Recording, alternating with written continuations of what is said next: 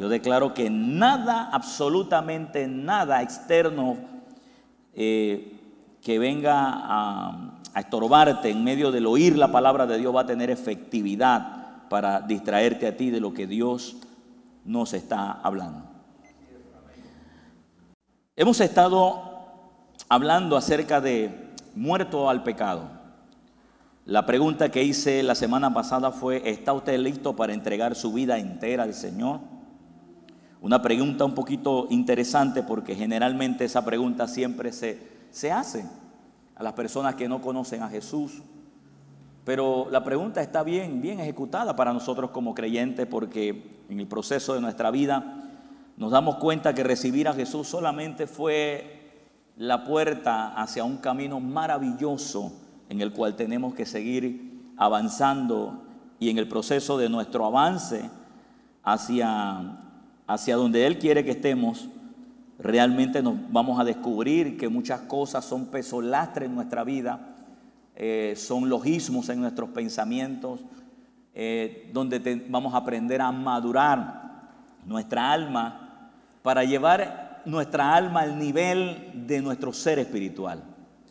¿Con el fin de qué? De que en el camino hacia la, hacia la manifestación total de la eternidad en nosotros, nosotros sigamos descubriendo que hay cosas que no convienen seguir cargando con ellas, que no convienen seguir bregando con ellas porque ya no son parte de nuestra naturaleza. Todo creyente, sea que lo sepa o no, todo creyente que ha abierto su corazón, que ha entregado su vida al Señor, es una nueva criatura. Es un nacido de nuevo es un hijo de Dios, es alguien que es miembro de la familia de Dios. Por ende, entonces Jesús hizo varias cosas cuando Él murió por nosotros, muchas cosas, no solo nos sacó del infierno, sino que también nos, no solo nos sacó del infierno para ir al cielo, sino que entre el proceso de estar aquí e ir al cielo, hay muchas cosas que Él quiere que nosotros eh, tengamos conocimiento de ellas.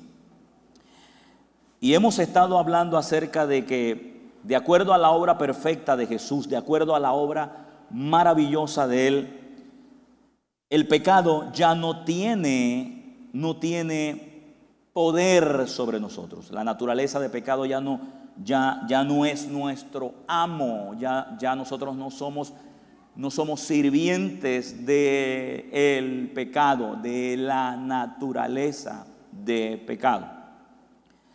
Yo quiero que en esta noche usted, al igual que las noches anteriores, por favor, lea lo que vamos a leer, lo que vamos a poner en pantalla. Si usted tiene la Biblia en su mano, puede hacerlo. De hecho, usted vino al lugar correcto donde se usa la Biblia. Romanos 6:6. Nueva traducción viviente. Yanina, hija, unjo tus dedos para que... Romanos 6.6, nueva traducción viviente. Dice la escritura, sabemos que nuestro, nuestro antiguo ser pecaminoso fue crucificado con Cristo. Recuerde, nuestro antiguo ser pecaminoso fue crucificado con Cristo. O sea que cuando Cristo murió, habíamos mencionado la semana pasada, que ahí no estaba muriendo la borrachera, no estaba muriendo ninguna de las cosas que usted ve como manifestación de pecado, sino que estaba muriendo, muriendo junto con Cristo, era la naturaleza de pecado. La naturaleza de pecado que no es otra cosa para, para los que están viniendo en este día, que no han escuchado las lecciones anteriores. La naturaleza de pecado no es otra cosa sino la actitud de cualquier persona, cualquier ser que quiera vivir independiente de la dirección o la voluntad de Dios. O sea, el pecado original o vida pecaminosa o naturaleza de pecado no es otra cosa sino vivir, querer vivir independiente de la vida de Dios. Entonces, toda persona que vive independiente de la vida de Dios evidentemente lo hace porque tiene la naturaleza de pecado, jamás va a agradar a Dios en sus acciones. porque al él no escuchar lo que Dios demanda, lo que Dios desea, cómo quiere que nosotros vivamos ahora, al no escuchar eso, él piensa que de acuerdo a su naturaleza, él piensa, el hombre piensa, sin Dios piensa que todo lo que él está haciendo está bien, que todo lo que él hace está correcto. Le dije la semana pasada precisamente que una persona en el mundo que tiene la naturaleza de pecado, él peca y peca y lo único que sabe es pecar y él no tiene ninguna conciencia de culpa porque él no conoce otra cosa sino hacer pecado porque él tiene la naturaleza de pecado. El creyente no es así. Amén. Ok, vamos. Y sabemos que nuestro antiguo ser pecaminoso fue crucificado con Cristo. Entonces, ¿qué murió con Cristo? ¿Qué Cristo se llevó? Cristo, más que llevarse acciones de pecado de los seres humanos, Cristo se llevó la naturaleza de pecado, que por esa razón es que se daban las acciones. ¿Ok? Cristo no bregó tanto con las ramas del árbol, sino que bregó con la raíz del árbol. ¿Ve? Usted quema la raíz, se quema el árbol y ya no da fruto. ¿Ok? Entonces Jesús tomó esa naturaleza de pecado para que usted hoy pueda disfrutar de la libertad de esa naturaleza que a usted lo hacía pecar y usted no podía dejar de pecar porque usted no tenía las herramientas para resistir eso. ¿Ok? Entonces Jesús dice, ahí dice, que ese ser pecaminoso o naturaleza de pecado fue crucificado con Cristo para que el pecado, ahí está, mire la razón, perdiera su poder en nuestra vida. ¿Ok? Aprenda algo aquí. El pecado pierde su poder ante la obra perfecta de Jesús. Por eso usted ve que en el mundo la gente todavía está bajo, bajo, la, bajo, el, bajo el dominio del pecado, pero usted ya no, porque usted está bajo otro principio, usted, usted está bajo otra legislación por eso Él no puede dominarte a ti. Sin embargo, em, dijimos también que eso no implica que tú estés en el Señor, no implica que el pecado no quiera volver a incitarte a ti.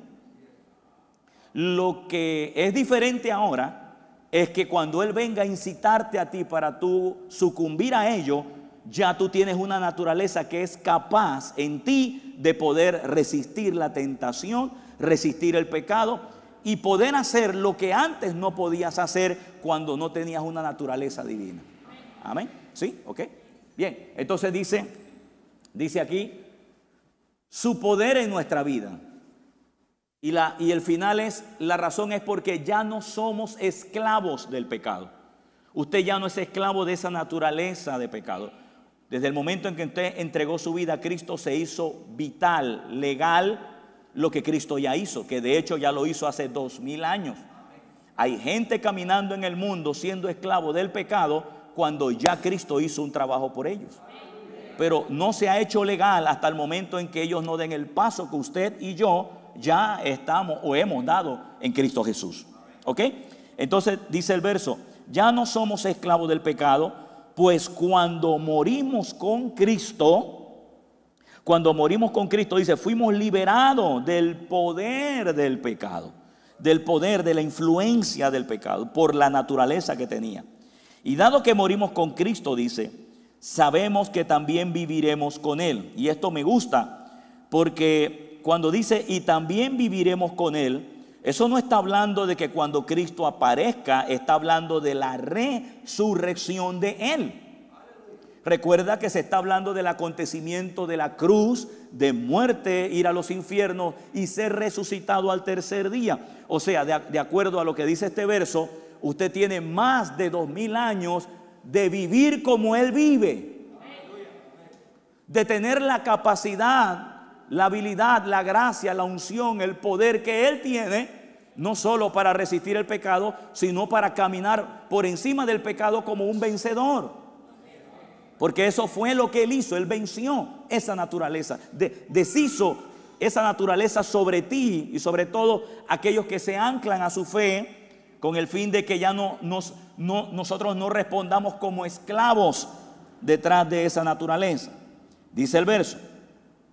Cuando Jesús eh, dice, dado que, que morimos con Cristo, sabemos que también viviremos con Él. Esa es la vida que tenemos ahora nosotros. Es una vida que en el original esta palabra, la vida plena de Dios, se le llama pleroma, que es el complemento total de lo que Cristo es. Ahora, no, no, no necesariamente esa vida usted la vio cuando Él estaba antes de morir. Antes de morir, Cristo estaba sujetado como hombre a, muchas, a muchos factores. Y en ocasiones eh, Él tomaba eh, cierta autoridad y dominio para muchas cosas que usted veía como milagro. Pero luego que Él resucita, ya Él no está sujeto necesariamente a las circunstancias eh, terrenales. Y dice la escritura que de acuerdo a esa vida es la vida que yo tengo ahora en mi hombre interior, en mi naturaleza nueva, en mi nuevo nacimiento. Por eso es que cuando usted descubre quién es usted en Dios y el diablo se da cuenta que usted lo sabe, él tiene que tener miedo de usted. Es la realidad. Mire lo que sigue diciendo. Verso 9. Y sabemos que si Jesucristo resucitó, ¿ya se dio cuenta? que no es un acontecimiento futuro, sino que está hablando de muerte, resurrección. Tres días nada más, querido. Fueron tres días. No fueron tres años, no fueron treinta años, fueron tres días. Entonces dice aquí, y dado, dado que, que morimos con Cristo, sabemos que también viviremos con Él. Y sabemos que Jesucristo resucitó. Y oiga esto, y que nunca más volverá a morir, pues la muerte ya no tiene poder sobre Él. Oiga esto, eh, pero, pero recuerde que el hombre moría porque, porque el pecado se enseñoreaba. Pero como Cristo acabó con la naturaleza de pecado, trabajó con ella, hoy la muerte ya no es operativa en él, pero tampoco es operativa en ti. Amén, dígame con fe. Amén. Por eso es que cuando, cuando yo digo la muerte no es operativa en ti, entiéndase, entiéndase que tiene que ver con todo el derivado que lleva a la muerte. Enfermedad lleva a la muerte. Por eso tú tienes autoridad para resistir la enfermedad. ¿Eh? Depresión lleva a la muerte. Por eso tú tienes poder para dominar esos demonios que quieren ponerte en una depresión para sacarte de ahí, para sacar de ahí y echar fuera eso, porque tú tienes autoridad. Amén, amén, amén, amén. Mira, escúchame, escúchame querido, no acostumbres a tu cuerpo a las pastillas antidepresivas. Querido, tú tienes el mejor medicamento dentro de ti, que se llama la vida de Dios. Yo dije que se llama la vida de Dios. Ahí en ti está eso. ¿Ok? Entonces mira lo que dice, pues la muerte no tiene poder sobre él, pero tampoco va a tener poder sobre ti. Tampoco tiene, tiene influencia, debe tener, la intención es que, es que ya tú también eres libre de eso. Vamos a verlo, vamos a verlo. Dice, cuando Jesucristo murió, el pecado perdió para siempre su poder sobre él. Y la vida que ahora vive es para agradar a Dios. O sea, es la vida en la que Dios se siente contento porque sabe que Jesucristo fue, ya, ya fue libre de esa muerte, fue, fue libre de esa separación y después de ahora resucitado, el Padre se siente contento porque tiene de vuelta un hijo. Y usted dirá en este momento, ¿tiene de vuelta un hijo? Sí, yo, yo, yo, algún día le voy a hablar, bueno, aunque ya yo hablé hace algunos años atrás acerca de la muerte espiritual de Jesús, y usted debe comprender que Jesús, Jesús Jesús resucitó de entre los muertos. Jesús resucitó de entre los muertos. Y Jesús no murió, no murió, óigame, Jesús dice, dice que Jesús no murió siendo un santo. Jesús murió tomando la naturaleza de pecado tuya. Y dice la Biblia que la paga del pecado es la muerte significa que no es la muerte natural. La muerte natural fue la parte física, pero hay una separación espiritual, la cual Jesús vivió por tres días y tres noches en el infierno, pagando cada centímetro de tu vida hoy. Eso fue lo que él hizo. Entonces, esa vida ahora que Jesús tiene es una vida agradable a Dios. Es la vida de Dios. En la vida, dice, la vida que ahora vive es para agradar a Dios. Porque Dios se siente complacido de ver a su hijo, eh, verlo triunfante, verlo sobre el pecado, sobre la maldad, aquello que lo separó, ya no puede volverlo a separar nunca más. Sin embargo, su gratitud todavía es más ampliada al darse cuenta que esa obra también te unió a ti con el Padre. Querido, escucha esto, te unió a ti con el Padre. Y voy a decirte algo que, que por favor tómalo con mucha madurez. De la misma manera que Cristo jamás se puede separar del Padre, si tú estás en, en, el Señor, si tú estás en Cristo, nadie te puede separar de Él. Nadie. Nadie, querido. Y usted dice, la vida que ahora vive es para agradar a Dios. Hasta ese punto se estaba hablando de Jesús y nosotros nos atrevimos a decir que si le pasó a Jesús fue para nuestro beneficio, ¿cierto? Ahora vamos a ver qué dice la Biblia directamente de lo que acabamos de decir. Deme el verso 11. ¿Cómo dice ahí? Ok, para ahí, para ahí, para ahí, por favor. Así también ustedes qué? No, no, no, no, no me siga leyendo. Así ustedes también qué? ¿Qué acaban de oír? ¿Qué acaban de oír que le pasó a Cristo? A ver, a ver, vamos. Lo, dijo acá un hermano. A ver, alguien más que me lo diga. Así, también ustedes qué? ¿Cómo? Resucitado. Así también, además ustedes qué? Vive para Dios. Así también ustedes más qué? ¿Cómo? Vamos, vamos, uno, uno. ¿Ah? Resucitado, sí. ¿Alguien más?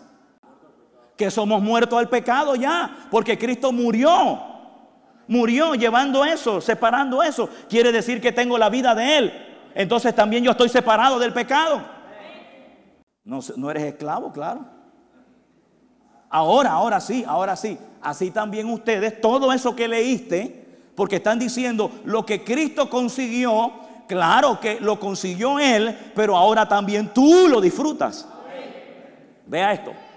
Así también ustedes deberían considerarse. La pregunta es, ¿por qué el apóstol dice deberían considerarse? Porque, porque la gente no asocia la vida de Cristo con la nuestra. Y, ah, Padre Santo. Hermano, quiero decirle algo. Lo que le pasó a Cristo le pasó a usted. Ah, agárrelo, agárrelo, agárrelo. Lo que le pasó a Cristo le pasó a usted. Le voy a decir algo sorprendente. Cristo en la cruz, Él en la cruz, era usted también ahí. Ajá. Cristo en el infierno, era usted también allá abajo. Cristo resucitado, es también usted levantado. Mire, y hay más. Cristo a la diestra del Padre, usted ahí también.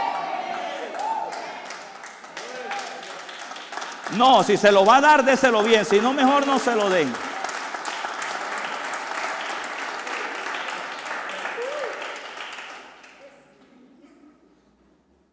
Entonces, en ningún momento usted debe verse menor a lo que Cristo ya hizo. Le voy a decir algo que la Biblia no dice, pero que lo, que, que lo dice en doble referencia. Es un pecado desmejorarte en la obra de Jesús. Porque usted está diciendo con sus acciones o con su, falsa dignidad o su falsa humildad, usted está diciendo que esa obra todavía no está completa, que hay algo más que Jesús debe hacer o alguien debe hacer para usted sentirse mejor. Quiero decirle que no hay obra más alta que la de Cristo. ya Él te ha hecho santo, ya Él te ha hecho salvo, ya Él te ha hecho puro, ya Él te ha hecho todo hijo de Dios. Querido, Mire, ya fuera de eso, yo no sé qué usted más quiere. Vamos a ver. Entonces dice el verso, así también ustedes, verso 11, dice, de igual manera, acá yo, yo no sé por qué razón yo tengo acá, si es la NTV, pero bueno, la versión no, está mal. Vamos acá. Dice, de igual manera, eh, así también ustedes, acá, yo, acá dice de igual manera, deberían considerarse muertos al pecado y vivos para Dios por medio de Jesucristo. Pero ese verso que está diciendo muerto al pecado no está hablando de acciones de primera instancia. Está hablando de la naturaleza de pecado. Entonces, cuando Cristo murió con la naturaleza de pecado por mí, significa que esa naturaleza ya no me rige a mí. No le rige a usted. O sea, usted goza ahora, le voy a decir esto, usted goza ahora de verdadera libertad. De verdadera libertad. Dice, de igual manera el pecado ya no tiene poder sobre ustedes, sino, sino que Cristo les ha dado vida y ahora viven para agradar a Dios. Mira que esa frase final que dice, y ahora viven para agradar a Dios, es lo mismo que se dice en el verso 10, parte final, la vida que ahora vive Cristo es para agradar a Dios. Es que, es que no hay desmejoramiento de la vida de, de resurrección de Cristo. Tú no eres el Hijo de Dios de baja categoría. Quien te haya dicho eso, quien te aporte a eso, te está engañando. Mira, al lado tuyo hay un hijo de Dios igualito a Jesús. Y como yo digo en algunas ocasiones cuando menciona esta frase, hmm, pastor, usted no conoce a este. Sí, pues estamos hablando de la naturaleza, de la vida de Dios. Al inicio hay muchas cosas que trabajar, hay muchas cosas que todavía tenemos que mejorar, pero lo importante es que la raíz ya fue quitada. Amén. Ahora lo que viene es el podamiento de los árboles para que el fruto que antes daban ya no lo den más y ahora den un fruto digno de arrepentimiento. Alguien dice aleluya. Querido, así es.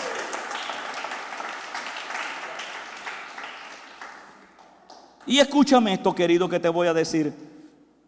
Cuando yo veo este asunto de la naturaleza de pecado, y yo lo digo otra vez y lo repito y lo sigo repitiendo a beneficio tuyo, cuando yo recuerdo, cuando yo puedo recordar ahora que yo tenía la naturaleza de pecado, yo no pujaba para pecar. ¿Sabe qué es pujar? Cuando, cuando alguien quiere empujar, o sea, pujar es una frase que se usa mucho en el parto. Puje, puje. Ah.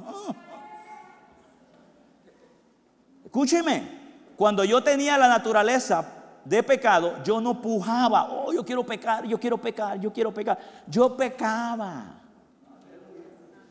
Hermano, yo pecaba y pecaba por, por cortocircuito, ya, ya pecando ya.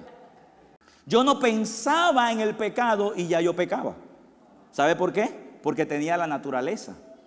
Así es que, ¿qué fruto podía tirar un árbol como ese? Fruto del mal, fruto del pecado. Amén. Amén. Ok, ok, ok. Escuche esto. En el creyente yo ni siquiera lo voy a poner como igual al pecado, porque yo creo que el, pecado es inferior al poder de Dios. Entonces yo estoy convencido que ahora esa vida que usted tiene en Cristo Jesús por causa de que Él venció la naturaleza de pecado y ahora tú tienes la vida de Él, tú no tienes que, escúchame esto querido, escúchame esto, yo no creo que usted tiene que andar pujando y repujando y tratando hasta de sentir dolores de parto para ver cómo usted pare frutos para Dios. Yo creo que a usted se le van a salir. Yo no veo un palo de mango, oh, echa mango, echa mango, echa mango. Y el palo.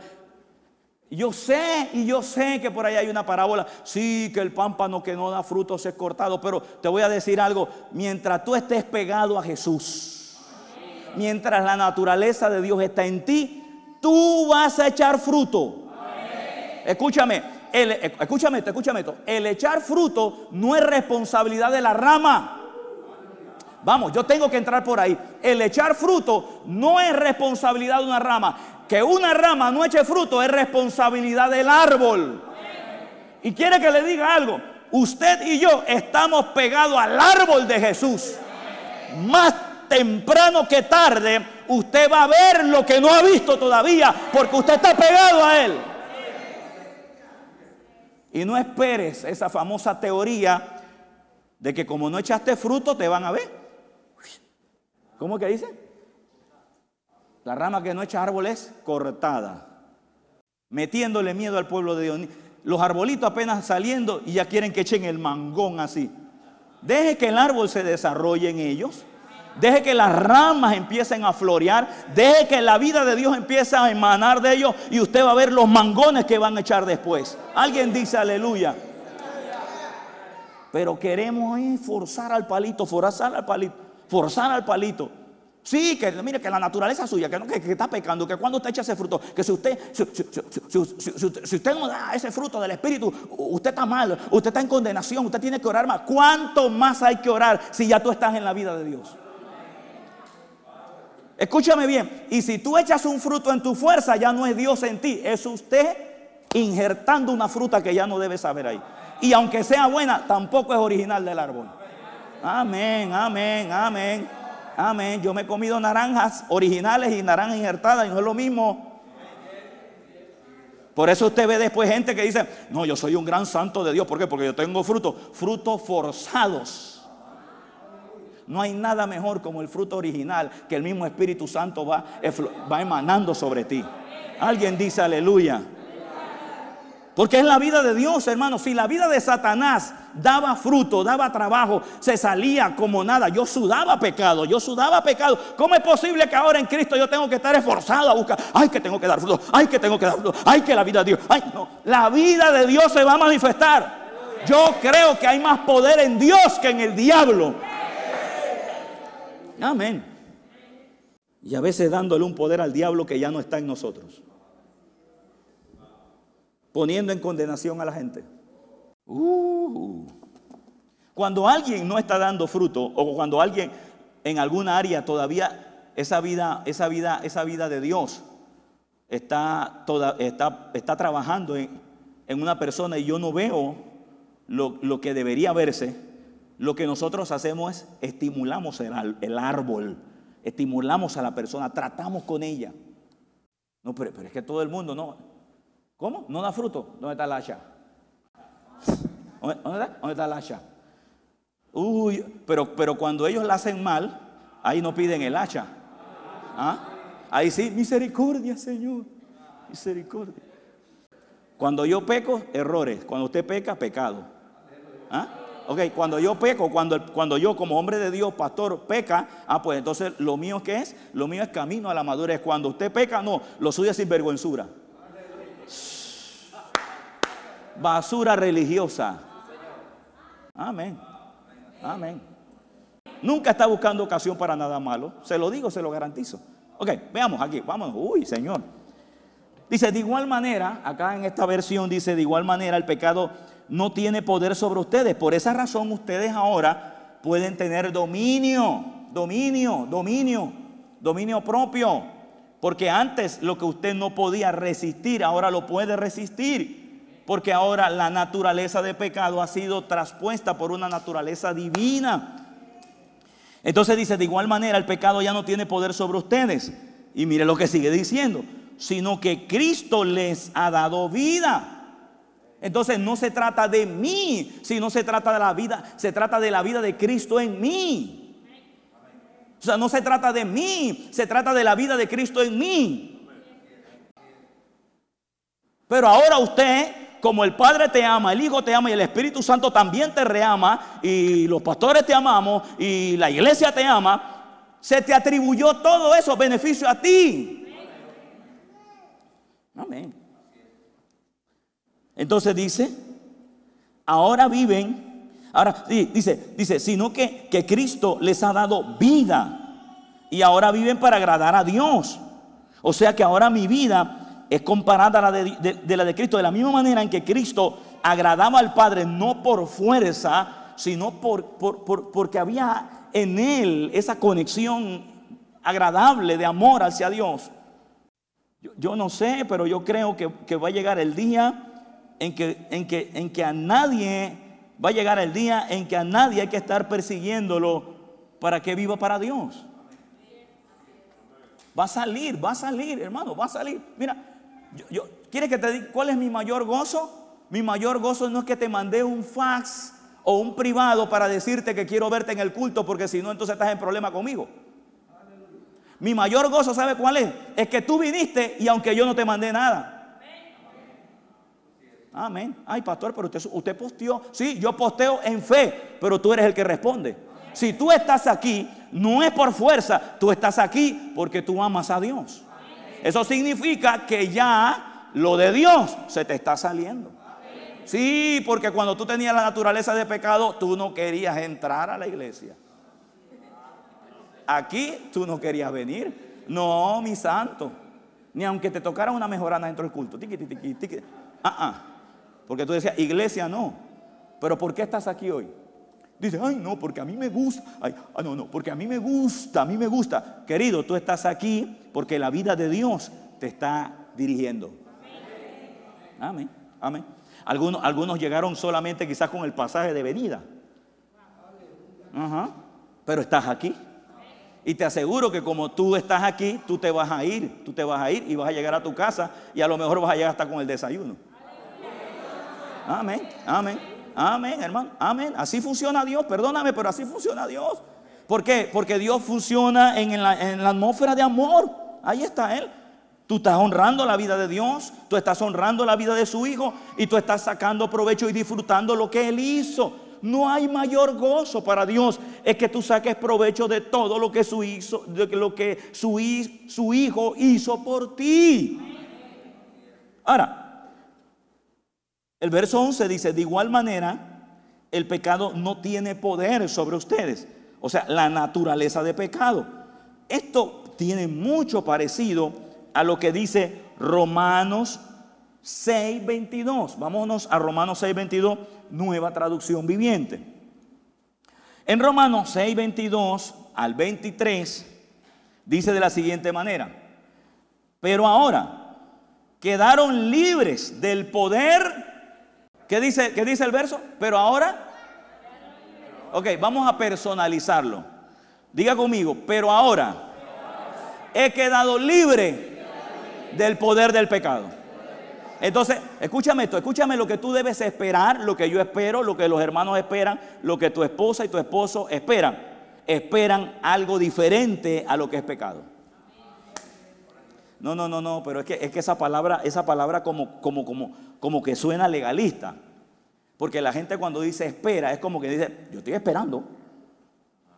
Pero yo no lo estoy diciendo con un esperar de obligación. Yo estoy diciendo que es un esperar de expectación, con paciencia, con mucha madurez, sabiendo el proceso que estás viviendo. Yo lo que sí sé es que lo que eres ahora, mañana ya no va a ser. Y si ayer fuiste mejor, hoy estás por encima de ese mejor y mañana estarás superior a hoy. Por eso te estoy diciendo que lo que usted espera de mí, lo que yo espero de usted, es que cada día nos parezcamos en la carne, en acciones, a Jesucristo. Y en ese proceso también tener la expectación, la resistencia, la gallardía, la habilidad, la fuerza, la capacidad, el poder, el de nuevo, el dunami, lo que usted quiera ponerle para ponerle un stop al pecado porque él ya no puede dominarme porque él no es mi amo. Ahora yo le sirvo a Jesús. Y como yo le sirvo a Jesús, ¡pum! Va a salir amor. Como yo le sirvo a Jesús, ¡pum! Va a salir poder. Como yo le sirvo a Jesús, ¡pum! Va a salir bendición. Va a salir buenos pensamientos de adentro hacia afuera. Y cuando algo se parezca a lo que éramos antes, no sale de dentro de ti, está saliendo de afuera hacia adentro. Escúchame, querido. Mira, mira, mira, el diablo Recuerda que Satanás lo que usa es la ignorancia de la gente. Satanás lo que usa es la ignorancia de la gente. Yo sé que tú has tenido esta experiencia. Cuando usted no la hace bien, por ejemplo, usted no la hizo bien, y usted no conoce esta verdad, Satanás le habla, mire, Satanás le habla, pero como usted no conoce el mundo espiritual ni conoce estas verdades, Usted piensa que lo oyó en la mente y usted piensa que aquello que usted hizo le salió de adentro hacia afuera.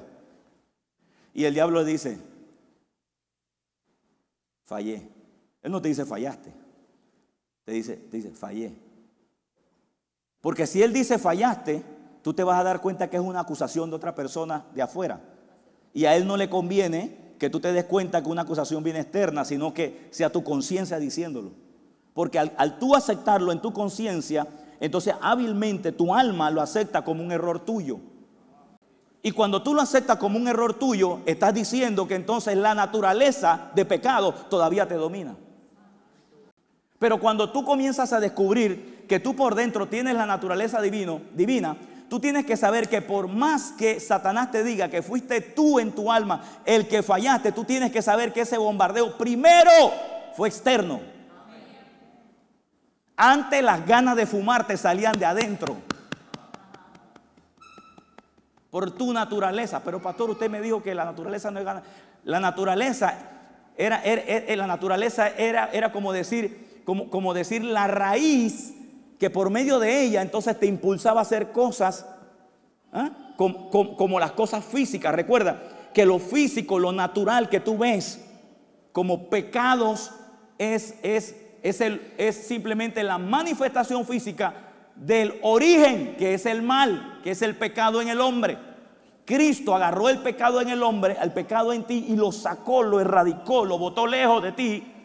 Pero ahora Satanás, Satanás, Satanás quiere trabajar con tu alma, con tus pensamientos, con tus emociones.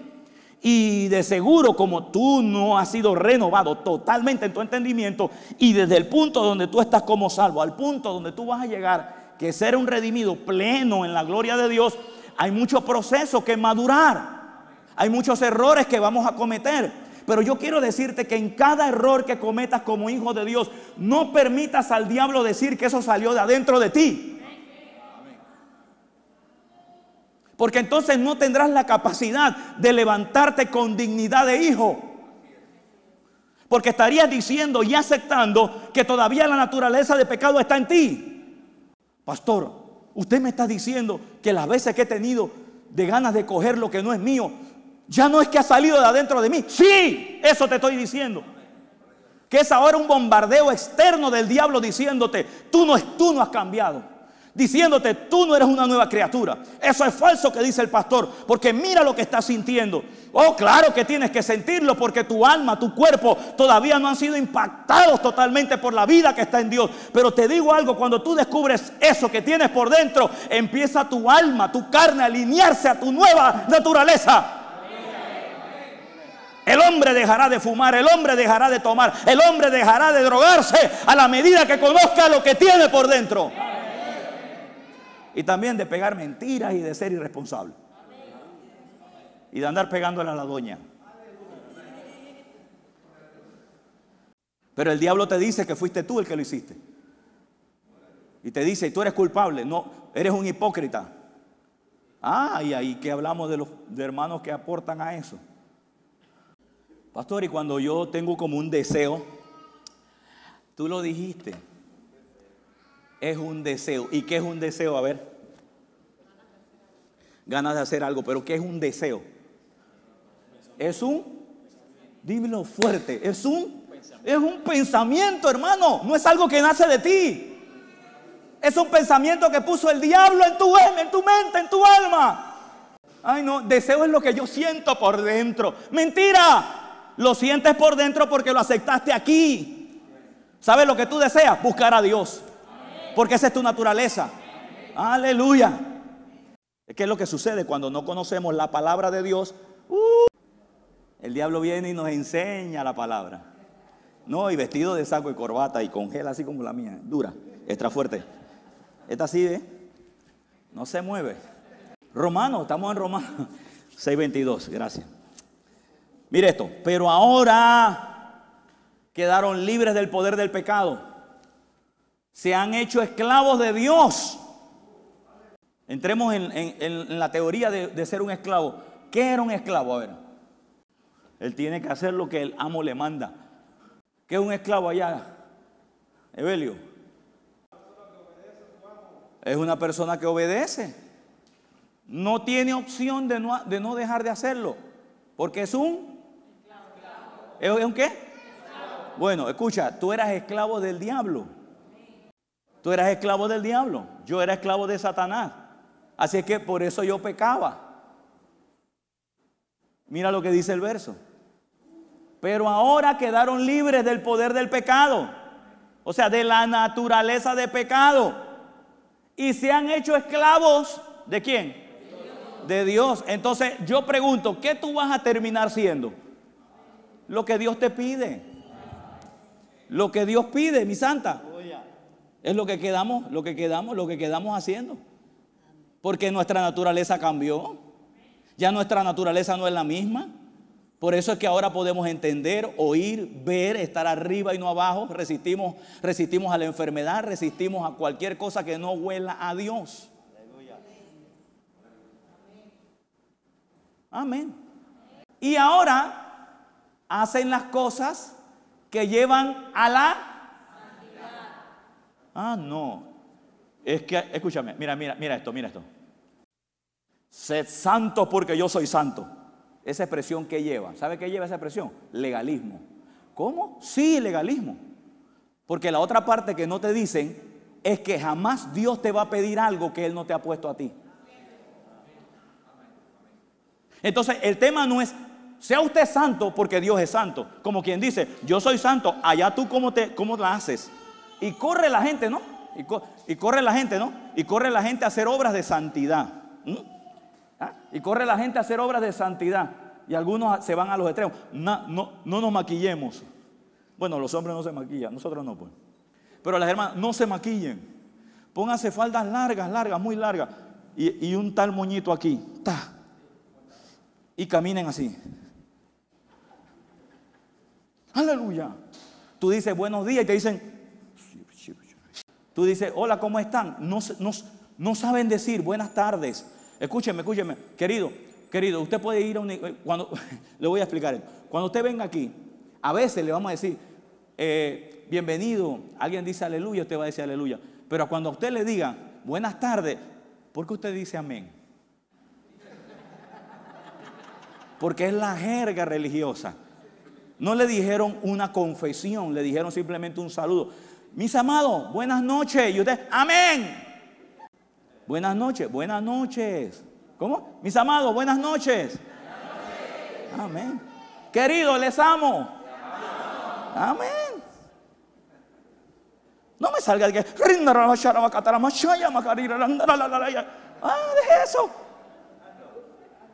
Eso tiene su momento y tiene su ocasión. Amén. Y yo lo disfruto. Claro que sí. Vaya a mi casa. Lo voy a invitar. Ya sonó, pero le voy a cerrar aquí. Dice Tiana, hmm, ya conozco ese cierre. Uy, me lo reveló el Señor. Ahora las cosas, dice, ahora hacen las cosas que llevan a la santidad y que dan como resultado, ¿qué cosa? Vida eterna. Pero fíjate por qué, por qué salen. Porque la naturaleza de pecado ya no está en ti. No es porque tú forzas algo, tú quieres mostrar algo, no. Querido, lo peor que nos puede pasar a nosotros como hijos de Dios es tratar de forzar una santidad. Ya usted es santo. Simplemente, mire hermano, mire, mire, mire, cuando usted, toda persona que tiene poros abiertos haciendo cualquier ejercicio suda. A menos que usted tenga los poros totalmente tapados de grasita y y bueno, ya esa es otra cosa que hay que hacer ahí. Pero si usted tiene sus poritos todos abiertos y usted hace cualquier cosa en la casa, barrer, limpiar, usted va a sudar. Pues bueno, quiero, quiere que le diga algo. Tu nueva naturaleza tiene santidad. O sea, tú no tienes que esforzarte a alcanzar algo que a ti, que, que como que está por allá. No, no, ya eso está en ti. Es más, tú quieres saber de santidad. En vez de mirar hacia arriba, mira hacia adentro. Santidad está en ti. ¿Y qué es santidad finalmente? ¿Qué es santidad? ¿Sabe qué es santidad? Santidad significa ser apartado. Eso es todo, hermano. Santidad a Jehová. Santidad a Jehová. Hermano, como esto es santidad a Jehová, mucho cuidado que usted venga aquí porque uh, se fulmina. ¿Cómo? ¿Qué, ¿Se qué? Se fulmina. Ah, ya, ok. Ok, vamos a ver si es cierto. Vamos al antiguo pacto. ¿Dónde estaba Isaías cuando vio la visión? Cuando, cuando vio la visión donde, donde limpiaron su pecado a él y quitaron su culpa. Dice la Biblia que Isaías estaba en el trono de Dios ¿Dónde estaba? ¿Y, qué hay en el trono de Dios? yo creo que ahí está la santidad, la crema de la santidad, la nata, la pura. ¿Ah? Y dice que Isaías se encontró ahí. ¿Y sabe qué hizo el padre? Dice, búscame el hacha, búscame el hacha que llegó un, llegó un, llegó un impuro. No, no, no, no, no, no, no, no, no, no. Dice que cuando, cuando él llegó donde está la santidad, dice que tuvo, tuvo, tuvo, el, el profeta tuvo una convicción de decir, wow, yo estoy en el lugar más sublime, estoy en el lugar más puro, estoy en el lugar más santo y realmente yo no me siento digno de estar aquí. Eso es lo que le ocurre a la gente sin Cristo. ¿Y qué fue lo que hizo el Padre para resolver el problema que sentía el profeta estando ahí? Dice, wow, mis labios están pecaminosos, que habló cosas inmundas. ¿Qué hizo, ¿Qué hizo el Padre? Dice que agarró unas tenazas y una piedra encendida, un carbón encendido. Oye, oye, un carbón encendido y se lo pasó por los labios del profeta y le dijo, es quitada tu culpa y limpio tu pecado. Le hago una pregunta, ¿se ofendió la santidad de Dios? Nunca. Ahora, ¿qué significa las tenazas? ¿Y qué significa el carbón? El carbón encendido no es el Espíritu de Dios, porque el Espíritu Santo no quita pecado. ¿Sabe qué es el carbón encendido? Jesús. ¿Y sabe por qué está encendido? Porque fue el pago que sufrió Él por tu santidad. Póngase de pie porque ya entonces me voy a ir por el carbón y la piedra y la cosa.